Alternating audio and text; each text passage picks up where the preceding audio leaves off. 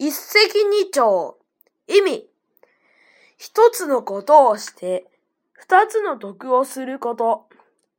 一つの石を投げて、二羽の鳥を同時に落とすことから、この意味で使われるよ。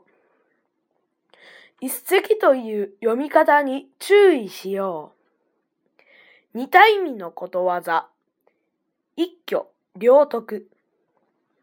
反対の意味のことわざ。二頭を追う者は一頭も得ず。アブは血取らず。